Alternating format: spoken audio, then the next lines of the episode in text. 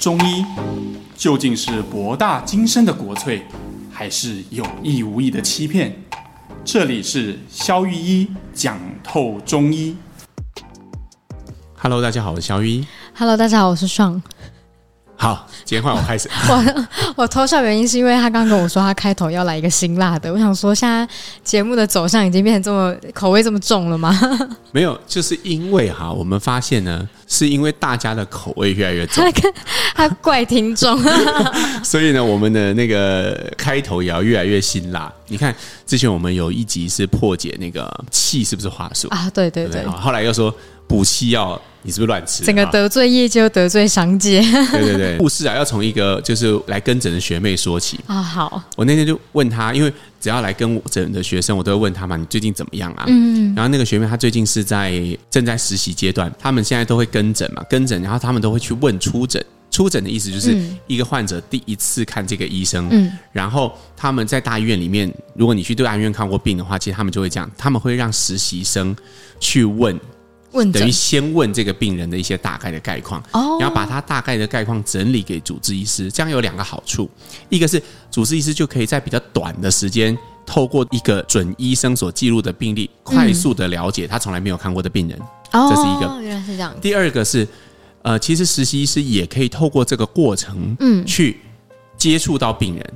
但是诊断仍然由主治医师来下，OK，那这样既保障了病人的安全，又保障了就是实习医师的学习权益，对吧？哦，懂。啊，不然他从从头到尾坐在后面看，没有跟患者互动，他就没有从这个过程中学习嘛。嗯，OK，反正呢，这个学妹就去问了，那反正问了很多啦，中间过程中就不讨论，那详细医理不讨论。但总而言之，有一个细节是，这个患者我在吃高血压的西药，OK，而且控制的不是很好，哦，啊，然后呢？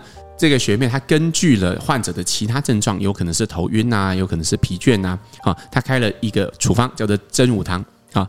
那真武汤其实是一个呃真就是真假的真，武就是武功的武，你看听起来就很威武的一个处方，对不对？感觉很厉害，感觉很厉害，对吧？对。那听起来就是一个很阳刚的处方，对啊，对你的直觉是对的，它确实就是一个温阳的处方。哎，可是他高血压，哎，哎，对，结果他拿的这份出诊病历，因为他们虽然不开处方嘛，嗯、但是那个。那个出诊的那个病历单上面会有一栏叫做自拟方哦，你觉得要开什么？实习医师开什么？那这个也是一个机会嘛？主治医师会给你的这个处方做一些反馈嘛？对，那那个主治医师给那个学妹的反馈就是哦，学妹啊，我觉得哈，这个呃患者有高血压哦，那这种啊都很多啊都是肝阳上亢，这个不应该要开真武汤，因为你这样可能会把血压弄得越来越高。哦，然后我听到这个就相当不屑，我就知道 你会讲这个故事，是你相当不屑？对，为什么？我，我觉得这完全没有道理了哈。我们今天就是要从这个角度去带大家看，为什么我觉得这件事情是没有道理的。所以今天主题就是高血压。哦，好吧，就是也蛮多人有这个问题，而且现在好像有高血压年轻化的趋势嘛，对不对？谈到高血压，好，我想先讲一个，嗯、一样先从第二个故事哈。哦、好，我们发现故事也是有效，大家喜欢听故事哈。好。我我们在那个急诊啊去实习的时候，嗯，那个时候我记得那个时候学长也是这样子说啊，学弟啊，你就只要关注这四个数字一个真相，就是所谓的生命真相 （vital sign），你只要把这个东西顾好，患者就不会死了。因为急诊最重要就是让患者不要死掉。哦，对。那后面的事情就让上面的医生来做，病房的医生来做。所以那个韩剧都会做一堆检查，那些检查好像你说一下。对对对，那这五个是什么呢？嗯，呃，心跳。对，你可以想想看，如果没有心跳，哎，叮是一平的嘛，那那可能就就差赛了。对对对，呼吸啊，没有呼吸，你看那个电视剧不都这样演吗？嗯、把手指头摆到那个鼻子下，鼻子下，呵，吸啊啊，这样啊，真得救了，对哈。那或者是呃，血压，血压哦，血压也是。对，当患者量不到血压的时候，嗯、他的全身组织就会开始缺氧。因为心脏像是一个帮浦一样嘛，它打出血液，啊、那只要有在打，然后这个血有流到四周，是不是就会有阻力？那个阻力就是血压。嗯，所以一旦你已经量测不到血压，代表血就已经没有办法供给到周边的组织，嗯、周边组织就会开始缺氧，包含大脑。哦，所以有人说缺氧太久会变成什么植物人或什么，啊、就是因为这样。你想想看嘛。这三个是不是正好就组成了我们常常在讲的那个 CPR？你如果没有 CPR 过，你至少看到过电视吧？要压胸，对吧？压胸，对，压胸就是有一个人会跪姿侧面，在侧面嘛，然后开始在他胸部柄下拼命按压。那为了救什么？心跳，心跳啊！那个压到什么程度？其实就是要压到他心跳重新恢复恢复搏动，然后量测得到血压。哦，然后不是有口对口人工呼吸吗？对，或者是如果你有那个一个那个气球嘛，对，正常都是用球啦。嗯，口对口人工呼吸都是电影在演的啦，因为那样比较好看嘛。对啊，好，对啊，而且都正好是男生救女生嘛，对啊，就因为因为这样才好看嘛，对嘛，所以这个基本上我们就是为了救这三个生命真相。嗯，那另外生命真相就是意识。意思是不是像韩剧会常那种拿一个眼镜照眼那个瞳孔大小？哦？那个是瞳孔反射，那个也是，哦哦但是通常意识是很直觉的，就是说，哎，先生先生，你还醒着吗？哦，叫他就对了。对，如果你发现一个人路倒在路边，他虽然有心跳，而且他还在呼吸。但是他完全叫不醒，这显然也是有问题嘛，对吧？这也是会有立即危险，通常会送医院嘛，嗯，对吗？那所以如果这几个数字和意识状态都是稳定的，呼吸速率都是稳定，那基本上人就没有立刻的危险。嗯，所以我们讲这个的目的是要告诉大家血压的重要性。嗯，如果人没有血压，你的局部的组织就得不到氧，那么就会坏死啊。对，所以血压对人来讲，它最重要的目的是这里。懂啊？那可是现在反而大家对血压有一种感觉非常污名化的感觉，因为大家都会觉得好像如果我高血压就很容易中风啊，没有错，怎么样的？没有错，这个其实是从另外一个角度来看的哈，嗯、就说讨厌自己，为什么我血压这么高？而且有些人会天天量，然后量到很焦虑，这么高？对对对对，但是其实你要想，血压是来救你的，它的目的就是把血。输送到局部的组织，嗯、所以当它高起来的时候，代表身体自动判断，如果它不打的这么大力，血就送不到周边组织，嗯，对吗？可以理解。所以其实一定是你在输送的过程中产生了什么问题，嗯啊，比如说呃，你有高血脂，你有高三酸甘油脂，所以这些胆固醇啊什么的就会堵在你的血管周边，血压就要再变高，对吗？所以你的阻力变大了，嗯、所以心脏感觉到。我可能要努力一点，打大力一点，才有办法。说到底是你自己的问题，收到那边去。所以其实真正是要解决的血血压要解决的是背后的问题，对对吧？并不是解决血压本身本身的问题。这个概念非常重要，因为血压其实是生命真相的一部分，是很重要的。嗯，它今天会莫名其妙高是有原因的。嗯嗯。好，那又或者有些人他是周边组织的供血极度不足的时候，这时候血压也会上升的很快。周边血压极度不，这什么意思？比如说你在跑步，嗯，因为肌肉的耗氧量会变快嘛，因为跑步的时候肌肉耗氧量会很快啊，嗯，那所以这时候肌肉就会开始尖叫，就会向身体做出尖叫，他就说我快要不行了，我需要更多氧气，会自动调节。那这时候心率要加快嘛，打的速度要变快，打的力量也要变大啊，所以它才有办法让更多的血流、更多的氧气往周边组织做灌流嘛，哦，对吧？所以。身体的血压跟心率这些生命真相，完全是按照你的需要，嗯，在在给的，嗯，所以这个就牵扯到一件事情。那为什么我们现在要控制血压？既然它是自动调节，不好吗？对啊，还是因为它就是像之前大家会有恐惧的来源，意思是一样，就是大家都会觉得它会造成很多意外的疾病。OK，所以这就要往另外一个方向来讲，另外一个故事，就是。嗯现代医学有非常多的研究证明说，一个人的血压如果偏高的时候，他的风险就会增加。什么样的风险呢？比如说，当压力增加的时候，血管比较容易爆开，这叫心血管意外，就是中中风。哎，对，比如说如果爆在脑袋里面，就是我们说的 CVA，就是出血性的中风。嗯，好，那如果灌流不足，比如说压不过去，啊，那就是缺血性中风，就是脑袋得不到足够的氧气，真的堵死了。那如果这个同样的场景发生在心脏，这个就叫做 MI，就是心肌梗塞。所以不管是怎么样，其实我们就是发现血压高对心血管意外是一个相关性的。嗯，所以我们现在才会有控制血压这个想法。嗯，所以有很多患者他会跟我讲：“医生，我都没有头晕，我也没有头痛，我一点也都不红，也都没有什么不舒服，可我血压都一百六、百七啊，这样有关系吗？”啊，答案是有，因为本来高血压就不是一个病。所以它不是有症状才能才要去处理，它是本来如果它太高就要处理。对，我们今天讲这么长，就是因为你想嘛，血压这么高，它背后一定是有原因的。对比如说，你为为什么人家跳一百三就可以，你要跳一百七才可以？一定是你输送的过程中有什么问题。嗯，你的心肌缺氧情况可能很严重，你的血管可能很堵塞。嗯，所以你心脏都很吃力。嗯，那如果是这样的情况的时候，你可以去看看背后的原因是什么。嗯，对吗？通常该降血脂就要降血脂。那该吃一些保护心脏药就要吃保护心脏药，不然的话，你就会一直不断走向心衰竭的路径。哦，那回过头来，像刚刚你一开始讲的那个故事，像学妹她开那个药就觉得高血压，可是她是到底为什么会开一个好像很不符合高血压这个路线的药？哦，对，我们刚刚铺垫那么多哈，就是为了回来讲中医怎么看待这件事情，就是我们同时揉揉碎了这两个观点。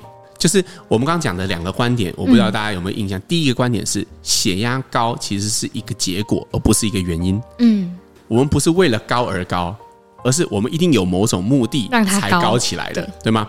那第二个观点是关于，可是高了确实会产生一些风险，所以我们确实要让它控制一下。没错，身体是自动调节变高。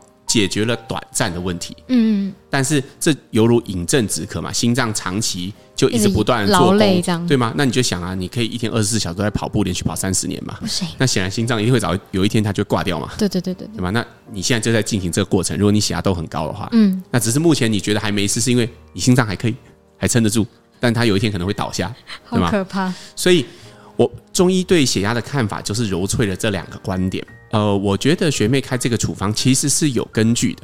比如说，她根据的是这个人会头晕，嗯，这个人会水肿，这个人会疲倦，所以意思是，其实这个人有我们中医所谓的阳虚的状况，嗯，所以可以这么说吧，他的心脏其实是因为太弱，以至于他要收缩这么大力的。哦，因为他的目的就是要送东西出去，对啊。比如说，一个人在搬一个重物好了，今天如果是一个。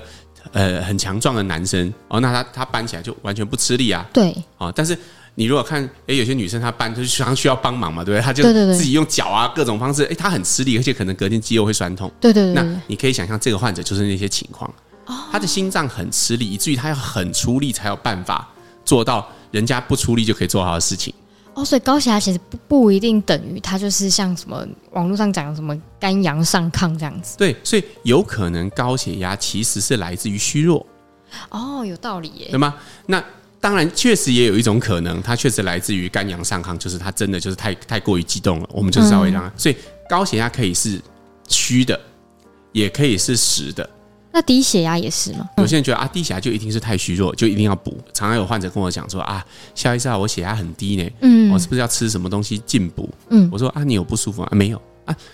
同样的，你要回到我们的观点一嘛，就是说血压是一种调节方式，对，它低一定有它的原因，对吗？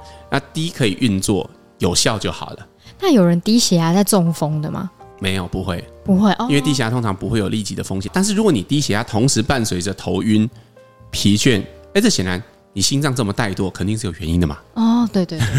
那也许我们可以用一点药，让它稍微强壮一点，嗯，对吧？它有可能就是因为太懒，以至于不动。嗯，但是也有可能他是已经累过头了，嗯，他血压降低，这也是有可能的。哦，这种情况其实很多时候，比如我举个例子哈，它会发生在一个人他大量出血的时候，嗯，那这个时候心脏本来他会想要维持血压，血压会升高，对，但是。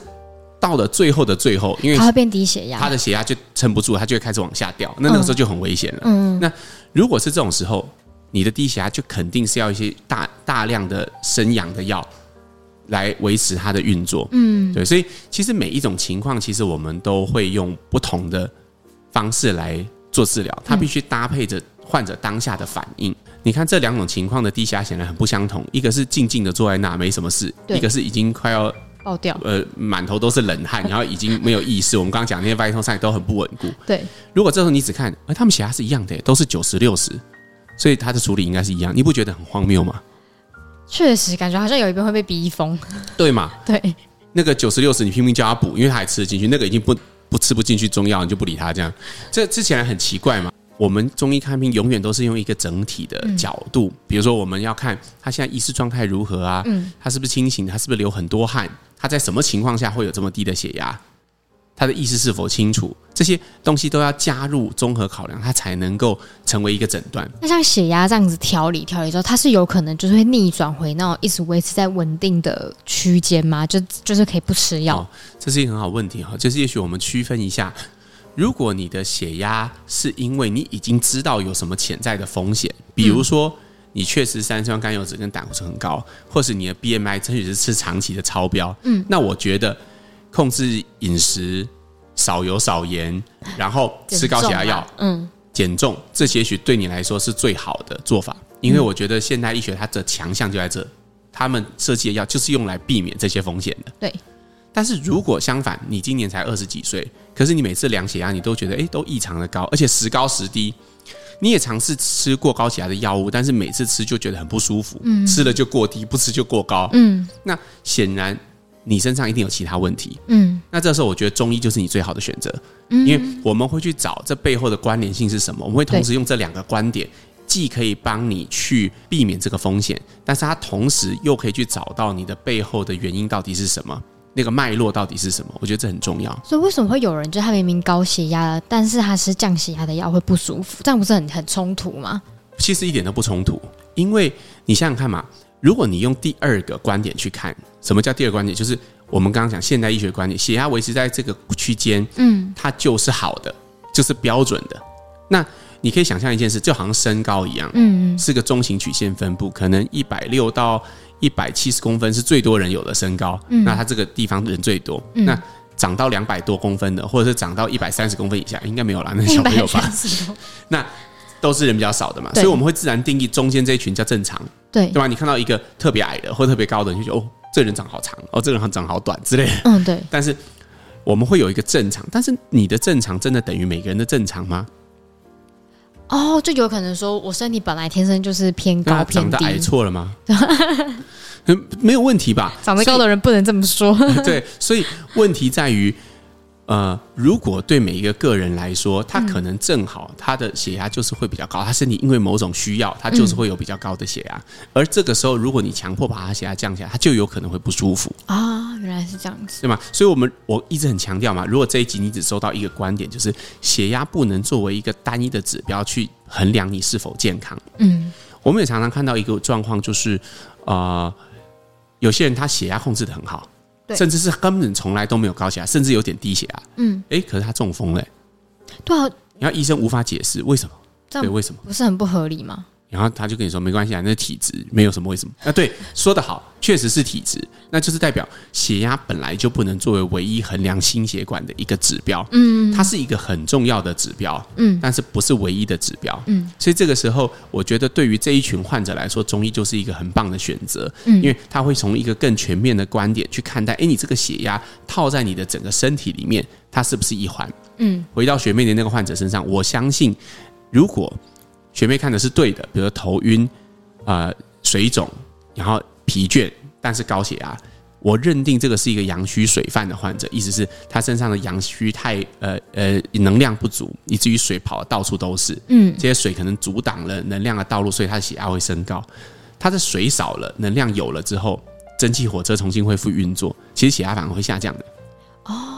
所以他那时候也是，就是根据他把脉辩证的结果，对不对？没错，没错。所以其实这就是我说的所谓的更全面的观点。我们还是需要患者当下的脉的状况、他的精神状况、他是不是水肿这些状况，而不是单纯只看血压的高低就决定我们的治疗方向。了解，好，那请肖老师帮我们今天总结一下关于血压的一些观点。OK，首先我们还是提了什么是血压了哈，对，然后血压的目的是什么？啊，至于我们没有提到那个什么血压多少是正常，这个我觉得不用提了，这个你上网查一查就可以了哈。但是血压的目的是为了维持局部组织的灌流量。所以血压高是一个结果，而不是一个原因。嗯，好，这是一个最重要的观点。嗯，然后现代医学的观点是，因为血压维持在一定的范围内，根据研究，你的心血管风险会显著的降低。因为这个原因，所以我们要控制血压。嗯，所以我们谈到，不管你接受中医还是西医治疗，你心中要同时有这两个观点，然后交互的去验证。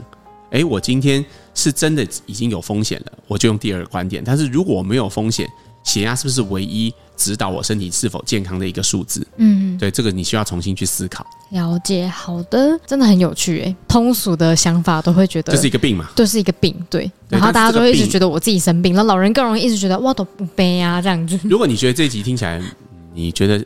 价值观上、三观上不能接受，就是说，哎，这什么邪说？我要取消订阅。哎，等先先先不要，你先听我一眼哈。好，意思就是说，你想象你是一个古人，嗯，那时候你没有血压计，你怎么知道这人血压高不高？完全不知道，完全不知道。所以你身为一个中医，就是用古代的方法观察人嘛，你会按脉。你会去观察身体的变化，嗯，所以你不会因为这个人血压高你就开镇肝喜风药，不会啊，不可能，因为他可能看脉象就是不等于这个结果啊。是啊，嗯，所以其实我们要讲的只是，我并没有说控制血压不好，我还是鼓励你控制血压，但是从这个观点来看，中医不应该只用这个观点来开药。没错，没错。好的，那我们来到今天的念留言的时间。他说：“小编你好，谢谢你们制作 podcast，然后很喜欢你们的节目，在更新的空档呢，也会重复听好几次旧的节目，优秀，拍手。嗯”太棒了！好，今天在听到第八十六集的时候呢，想跟你们说，有听说咖啡跟茶是脱水饮料，酒和含糖饮料也是，所以才会有喝了咖茶或咖啡要加倍喝水量的有这个说法这样子。然后确实有长辈整天都只喝茶当饮料，引发高血压，而将茶改为水之后没有用药就没有高血压的现象了。以上仅供参考。那同理也在思考，生气茶会祛湿，是不是也是因为喝生气茶而增加水量？另外呢，想要询问节目中有谈论过静脉曲张吗？他最想问的问题是说，想要询问脚掌两边和臀腿两边有静脉曲张，长久下来会不会有什么样的问题？呃，如果不严重，你不会感觉到疼痛的话，暂时不会有什么问题。但是如果它变成了呃。比如说越来越严重，血管扭曲变形，嗯，有时候可能会产生疼痛的。嗯，对，所以那个时候可能就会需要手术。哦，但是，呃，静脉曲张其实在它变成那样之前，一样跟高血压一样，我们要回头问一个问题：为什么会这样？嗯，比如说，如果你已经有一些已知的风险，比如说你就是需要久站的，或者是久坐的，那也许。如果能改调整工作是最好，但是如果不行的话，也许比如说穿弹性袜什么，这是一个好的方式。对对对对对。但是如果你都没有这些，啊，你几乎天天都躺在床上，但是 你就还是这样就奇怪了。对对，对那你就要去思考，这可能跟你的淤血体质有关。嗯，那它就不会只在你的脚上，这个淤血有可能也会产生在你的妇科，有可能也会产生在你的肠子。嗯，它就会产生其他问题。嗯，啊，这是用更全面的角度去看这个问题，给你参考。好，那他刚刚前面提到那个什么喝水代茶引发高血压，什么生气茶因为喝东喝茶增加水量而排湿，这个是医生怎么看？生气茶它主要我们有提过嘛，它主要主要是跟姜有关。嗯，对对，所以其实我不认为它跟那个水量有一点关系啦，哈，它跟水其实没有关系。嗯，因为如果是照这个逻辑，你喝水就可以啦。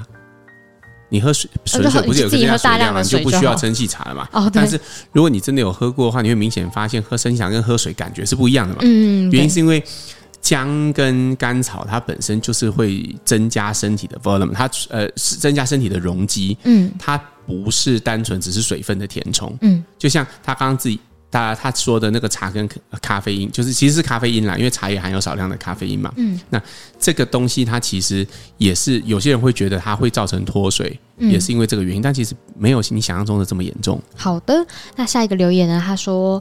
呃，家父六十一岁，家母五十八岁，确诊后呢，一直觉得懒懒的，没有什么精神。那也有去看中医，看两次了。那两人都反映没有改善的感觉。想请问，除了继续看诊，还有什么其他建议是可以让长辈做的吗？嗯，他有提到是看什么问题吗？没有，没有，就是懒懒的，没有精神。我觉得就换个医生看看吧。有时候。可能我觉得，如果看了一阵子都没有什么太大的改善，也许换个医生有一些不同的观点吧。嗯，对呀，啊，或者是说，呃，也许如果真的呃换了几个医生都没有改善，也许要去考虑做个健康检查，也许背后有什么其他的原因。了解。对，尤其年纪大的长辈，有时候那些疲倦看起来非特异性的疲倦，有时候背后都会有原因的，因为长辈都蛮会忍的。哦，对，嗯。好的，那本周的最后一则留言，他说：“肖医师跟上你们好。”然后他是马来西亚的听众，然后现在在 Apple Podcast 上追以前的集数，这样子可能有一些还没有追完。那他在一本的书中看到小儿便秘的偏方，吃木耳红枣糊可以治疗，而且还不能煮了再打碎，还要生着打碎才可以煮哦。请问他的依据是什么？他说：“问这个不知道可不可以，怕陷这个节目与不易，这样，因为他搜了一下那个注著作，也是在中国很有争议的人，所以他只是想要知道那个依据就好。他说那本书叫做《父母是孩子最好的医生》，这样子。但他就是不确定那个医生讲的这个有没有根据，所以他想要来问我们是不是真的这样做是有效的。因为他因为他想要随着宝宝自主吃辅食，所以害怕说那些食物会不会害他消化不良，主要是这样子。我我觉得你应该要问那个作者啦，因为这个这个处方不是我拟的嘛，我也不晓得到底他他这么看的原因是什么。嗯，但是可以给你一些资讯吧，就是关于。我觉得木耳红枣糊没什么不好，嗯，就是我听起来就是最多就是没有效而已，对吗？但但其实对小朋友没有什么太大的负担，嗯，我我向来都主张对小朋友的处方是要比较轻的，嗯，所以很多小孩便秘，我确实也都用一些很轻的补充肠胃的处方，不太会用泻剂或是小岛药，懂？对，所以我觉得这个处方是符合。呃，小儿用药的原则，但是至于是不是能够治疗你家小朋友的便秘，你就用用看就知道，因为反正它不会有什么不好。好了解，就最多就当甜汤吃嘛，听起来味道也还不错。确实，木耳红枣。对啊。好，哦那本周的节目就到这边。好，我们下次再见啦，拜拜拜。